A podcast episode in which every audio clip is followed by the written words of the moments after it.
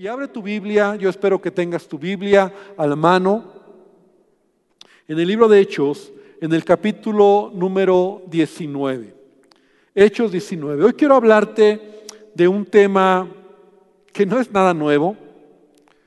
De hecho, creo que es un tema muy importante, muy relevante para este tiempo, muy relevante para la iglesia en este tiempo y muy relevante para tu vida y mi vida.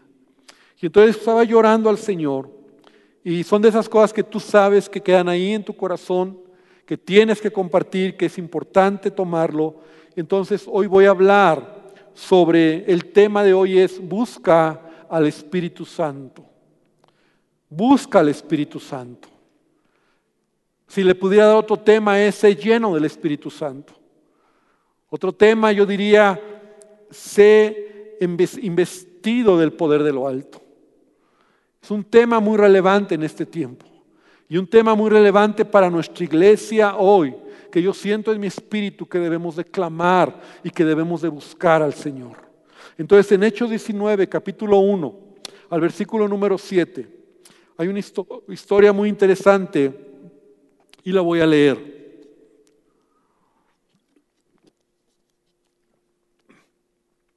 Aconteció que entre tanto que Apolos estaba en Corinto, Pablo, después de recorrer las regiones superiores, vino a Éfeso y hallando a ciertos discípulos, les dijo, ¿recibisteis el Espíritu Santo cuando creísteis?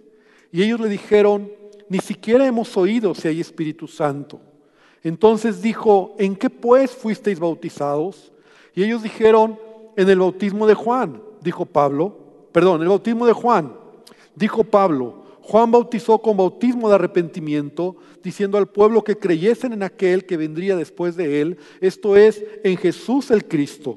Y cuando oyeron esto, fueron bautizados en el nombre del Señor Jesús, y habiéndoles impuesto Pablo las manos, vino sobre ellos el Espíritu Santo, y hablaban en lenguas y profetizaban, y eran por todos unos doce hombres.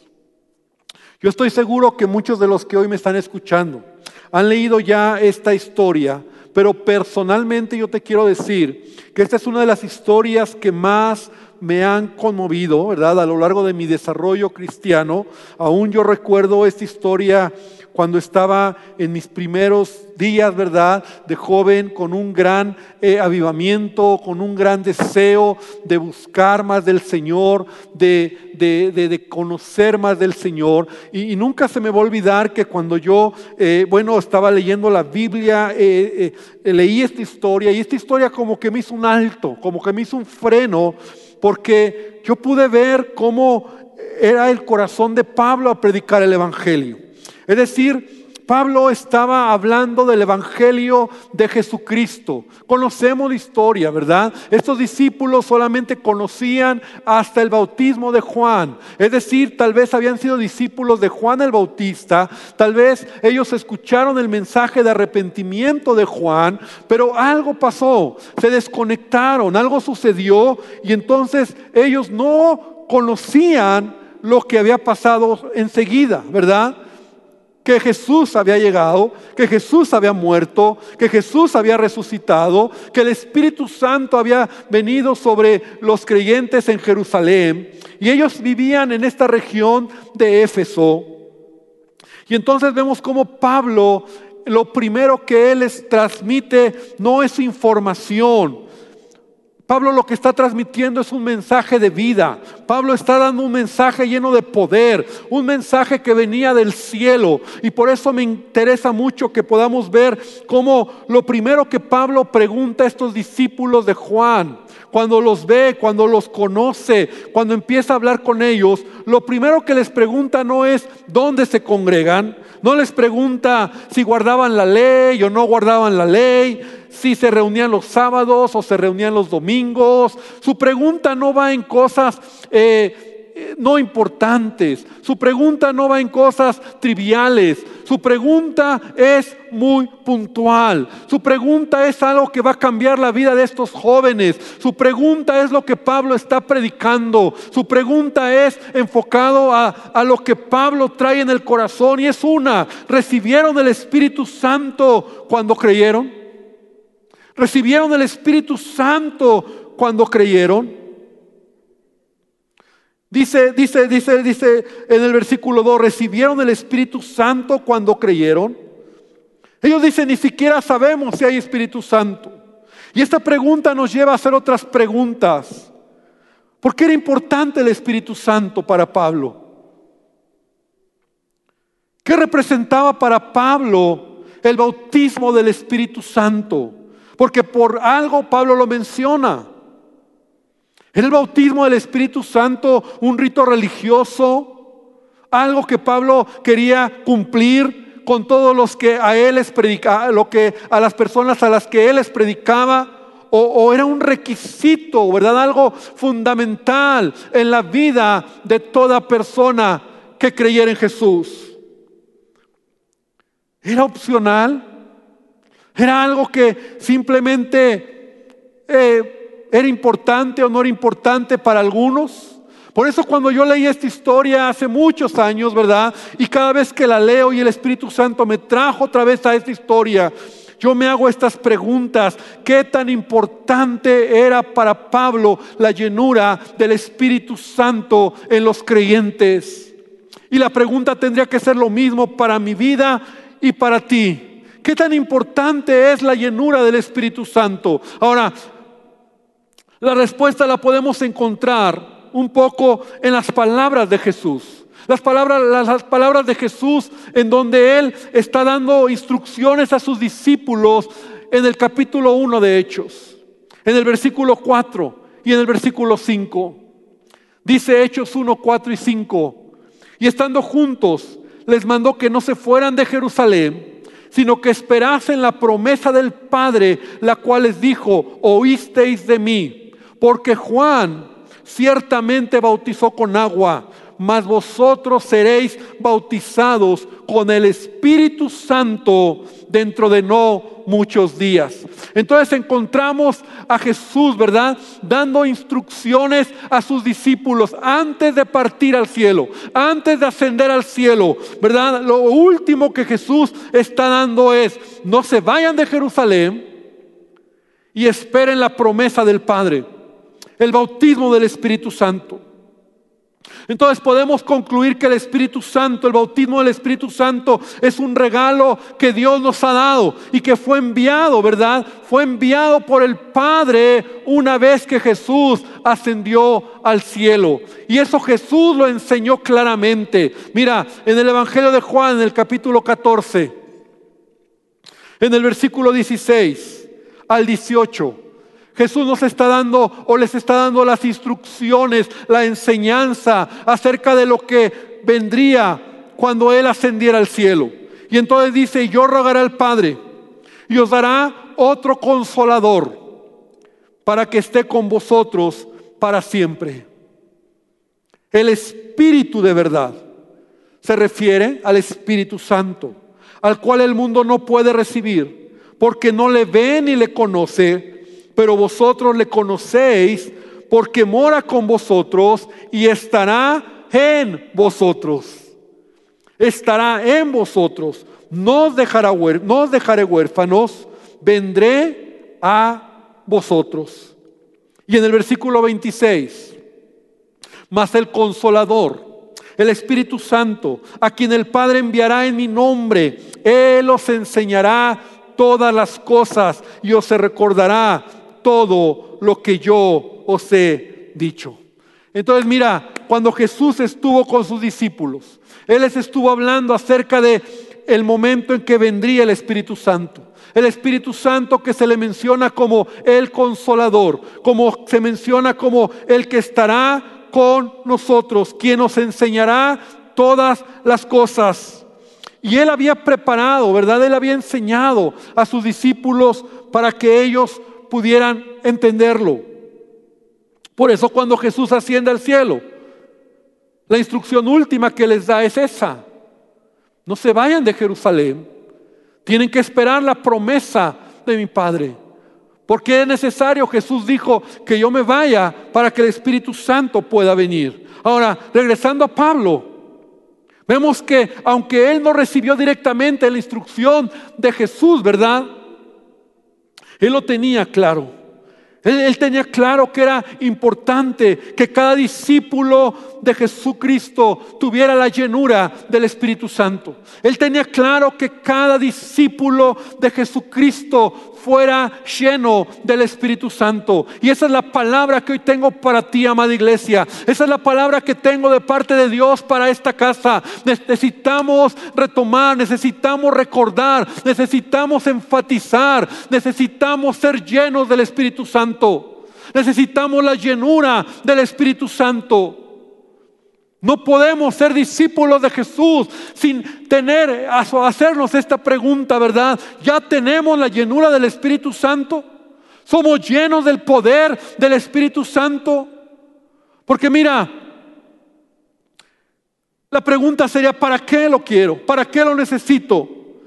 Y mismo Jesús en Hechos 1.8, y esta escritura todos la conocemos, les dice la razón, pero recibiréis poder Repite conmigo, recibiréis poder cuando haya venido sobre vosotros el Espíritu Santo. Entonces me temo que la palabra clave aquí está en que te, tú y yo necesitamos al Espíritu Santo porque el Espíritu Santo nos va a llenar de poder. Poder cuando venga sobre tu vida el Espíritu Santo y me seréis testigos en Jerusalén, en toda Judea, en Samaria y, hasta lo último de la tierra. ¿Sabes? Este poder del Espíritu Santo, tú y yo lo necesitamos en esta vida. Lo necesitamos, no es una opción. Para Pablo no lo era. Para Pablo no fue una segunda o una tercera pregunta en su, en su manera de estar hablando con estos discípulos. Para él era muy importante el bautismo del Espíritu Santo. Porque él sabía que el bautismo del Espíritu Santo en cada creyente conlleva la llenura y conlleva el poder. Yo crecí en una iglesia de corte pentecostés. Y te voy a decir algo, por muchos años, porque así yo lo vi, o así yo lo, aprendí, o así lo absorbí. Poder era como tener el poder, como, como tener el poder para hacer milagros, o para sanar enfermos, o para reprender demonios, o el poder era esa expresión sensacionalista de, recibir el poder, como caerte, como temblar, como, como gritar, como aullar, como estoy recibiendo el poder, ¿no? Así, ese es el poder. Y así era mi ecuación por mucho tiempo. Entonces el poder era aquel que, que, que tenía el poder, ¿no? Yo tengo el poder. Pero quiero explicar muy bien este asunto, iglesia, porque me temo que no es eso lo que la palabra de Dios nos enseña. Y tú me dirás, pastor, entonces usted no cree en los milagros, en las sanidades. Por supuesto que yo creo, por supuesto que yo lo he visto, por supuesto que yo oro por los enfermos. Pero Jesús dijo, mira, ven conmigo al Evangelio de Marcos. Vamos a ver una escritura. Marcos capítulo, el último capítulo de Marcos, ¿verdad? Capítulo número 16, versículo número 17. Y estas señales seguirán a los que creen. Estas señales seguirán a los que creen. Quiero aquí hacer un alto. Jesús nos está diciendo, estas señales seguirán a los que creen. ¿Creen en qué? En Jesús. Versículo 16 dice, el que creyere y fuere bautizado será salvo. Entonces, el que creyere estas señales, ¿cuáles son las señales que te seguirán? En mi nombre echarán fuera demonios, hablarán nuevas lenguas, tomarán manos en las, manos, en las manos serpientes, y si bebieren cosa mortífera no les hará daño. Sobre los enfermos pondrán sus manos y sanarán. Entonces, todo esto, ¿verdad? Que parece ser como a donde la iglesia se ha ido al sensacionalismo, orar por los enfermos, ¿verdad? Echar fuera demonios, y muchos en el, en el otra exageración, ¿verdad? Como te decía, eh, como eh, gritando y cayéndose y temblando y todo. Es que tienes el poder. Ese es el poder del Espíritu Santo. No, no, no. Para mí estos son los milagros, son señales que te van a seguir al creer en Jesús. O sea, en otras palabras, si crees, lo recibes. si crees, lo recibes. Si crees, lo recibes. La pregunta es, ¿lo crees? Lo recibes. ¿Lo crees? Lo recibes. Porque esto es una promesa para todo aquel que en Él cree.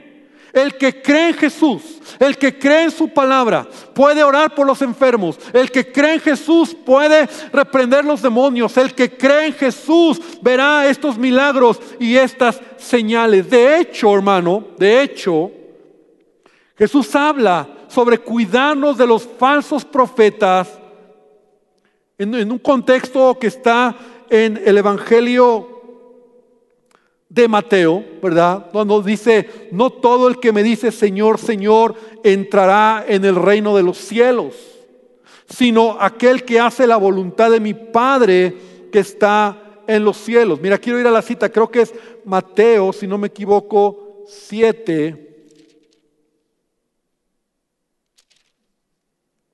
Sí, es Mateo 7, 21, versículo 21, versículo 22. Estoy en el 22. Y muchos me dirán en aquel día, Señor, Señor, mira, mira qué interesante, ¿no profetizamos en tu nombre? Y en tu nombre echamos fuera demonios. Y en tu nombre hicimos muchos milagros. Y entonces les declararé, Nunca os conocí, apartados de mí, hacedores de maldad. Ahora, en el contexto de Mateo 7, Jesús está hablando acerca del fruto, acerca de aquel que realmente sigue a Cristo, va a dar un fruto bueno. Y fruto es carácter. Pero entonces Debemos entonces entender esto, ¿verdad? Regresar a Hechos 1.8, recibiréis poder. La pregunta sigue estando ahí, ¿por qué para Pablo era lo más importante que los discípulos de Éfeso tuvieran la llenura del Espíritu Santo? Porque él mismo lo había recibido para ser transformados por el poder de Dios. Y esa es, la, respuesta, hermano. Recibirás poder. ¿Para qué quieres el poder? El poder no es solo el poder para tener poder y orar y... No, no, no, no. El poder del Espíritu Santo.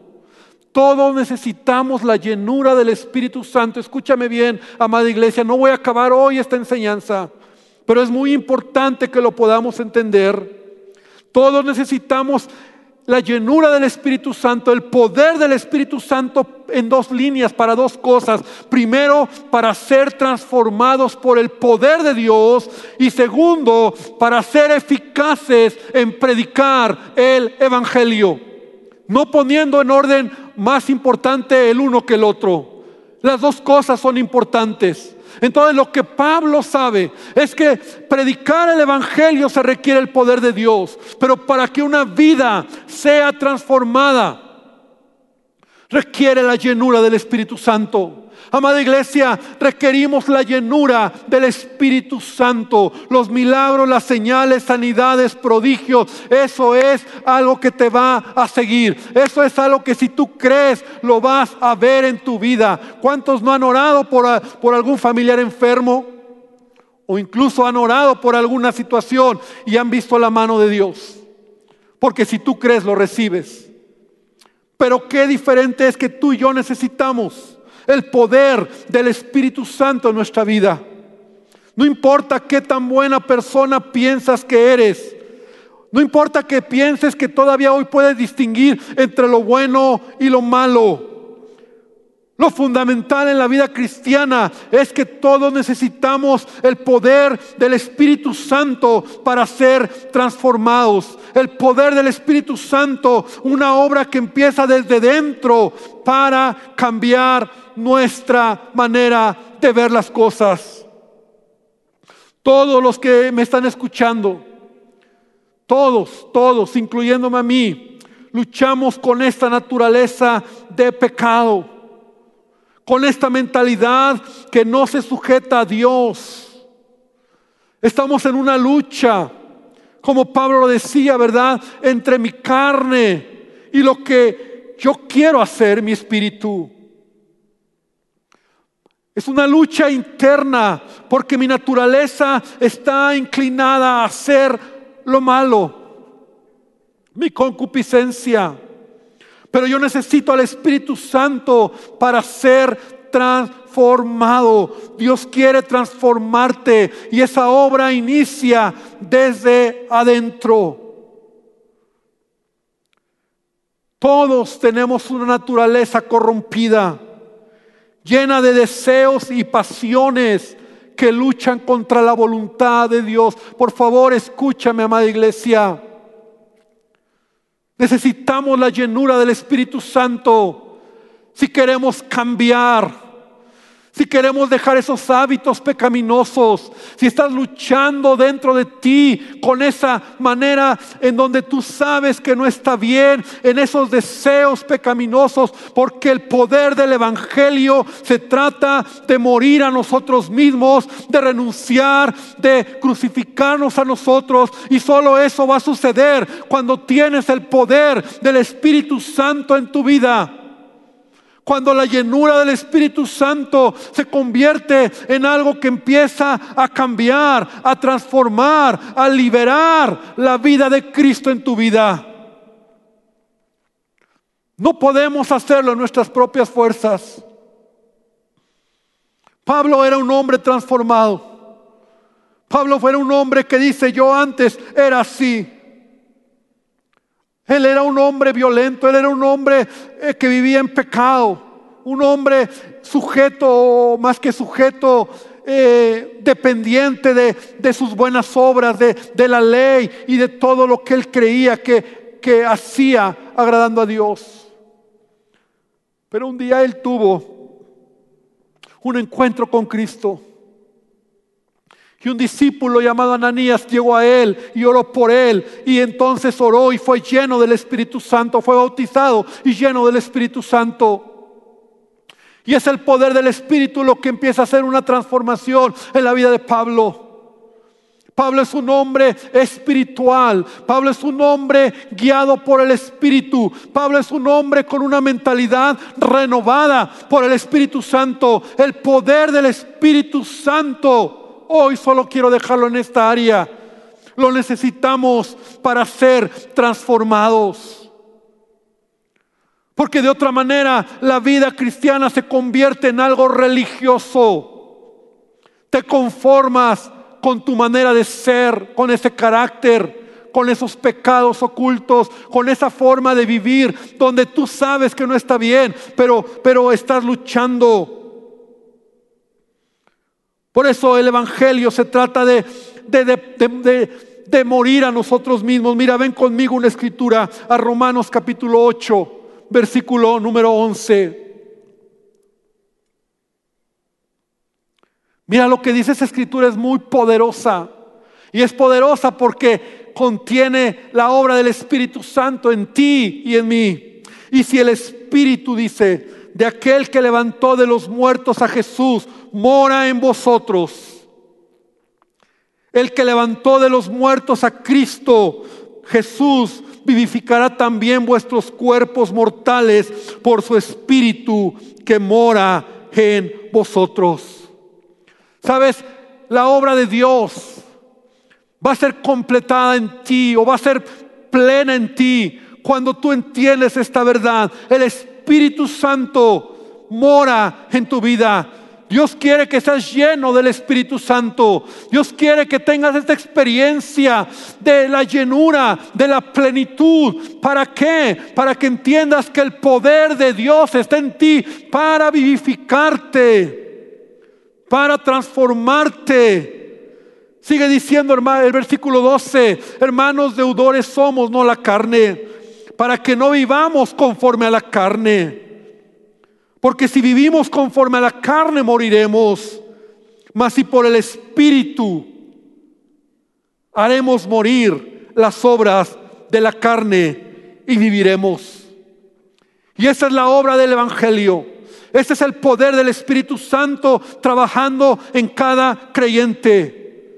Cuando un creyente es lleno del Espíritu Santo. Por eso una, una manera superficial de predicar el Evangelio no nos va a llevar a tener el poder. El poder para tener esa llenura, para que el Espíritu Santo transforme mi vida.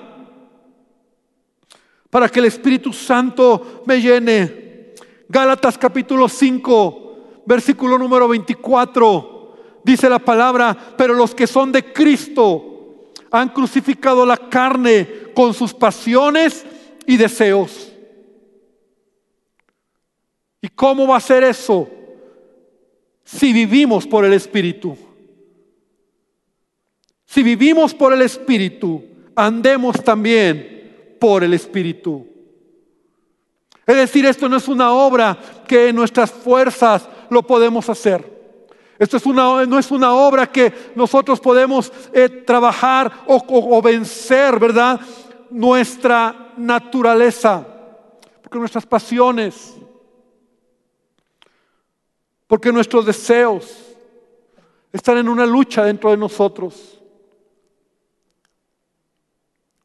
Poder de Dios no es el poder para caerme, para, no, el poder de Dios es cuando el poder de Dios actúa en mí.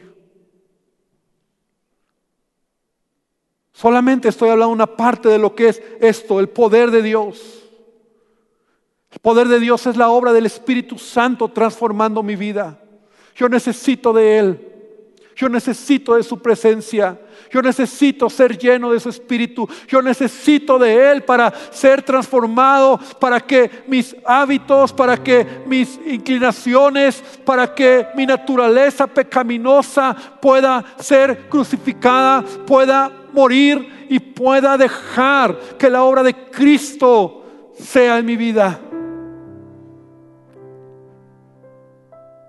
Cuando Pablo llegó a esta región de Éfeso, lo primero que él preguntó fue, ¿tienen el Espíritu Santo? Pablo entendía algo.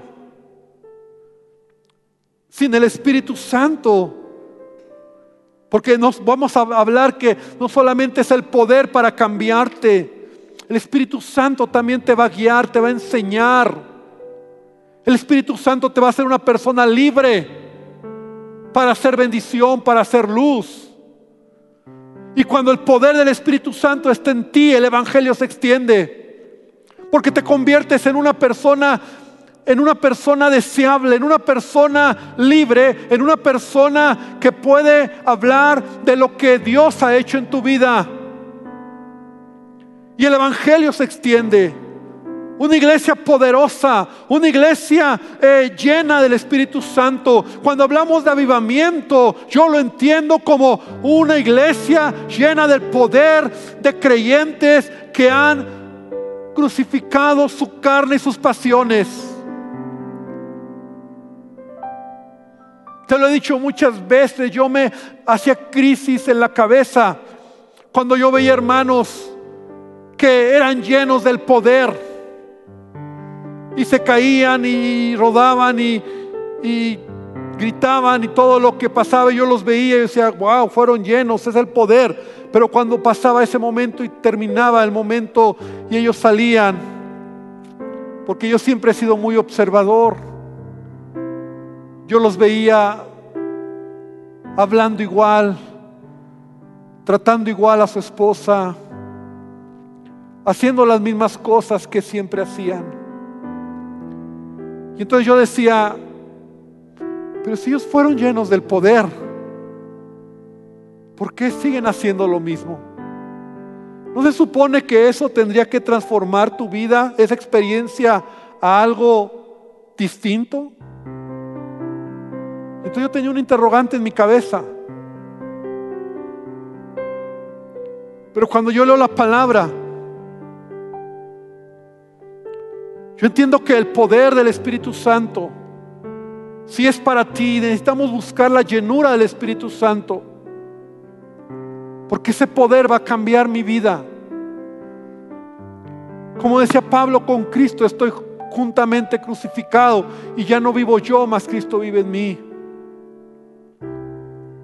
Poder es morir a ti mismo.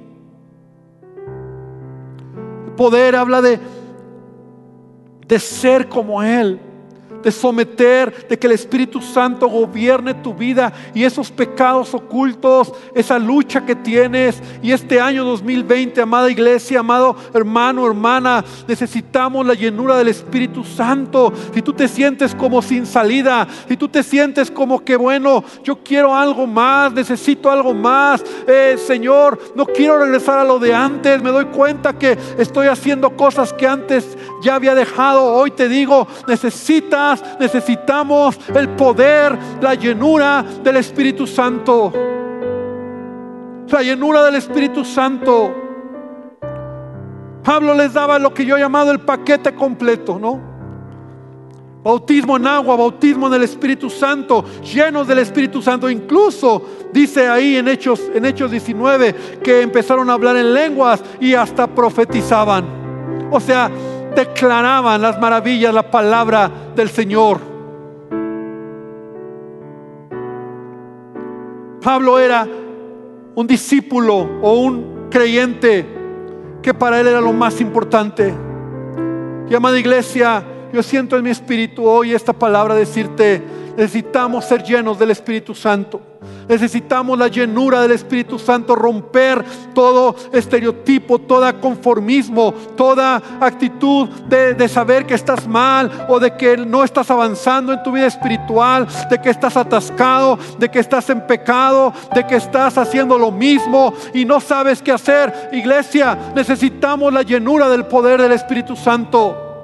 Necesitamos la llenura de Dios. Necesitamos que el poder de Él transforme mi vida cambie mi vida, me haga ser más como Él, pueda ser como Él. El poder del Espíritu Santo trae libertad a tu vida. El poder del Espíritu Santo trae sanidad. El poder del Espíritu Santo trae vida, trae gozo, trae paz.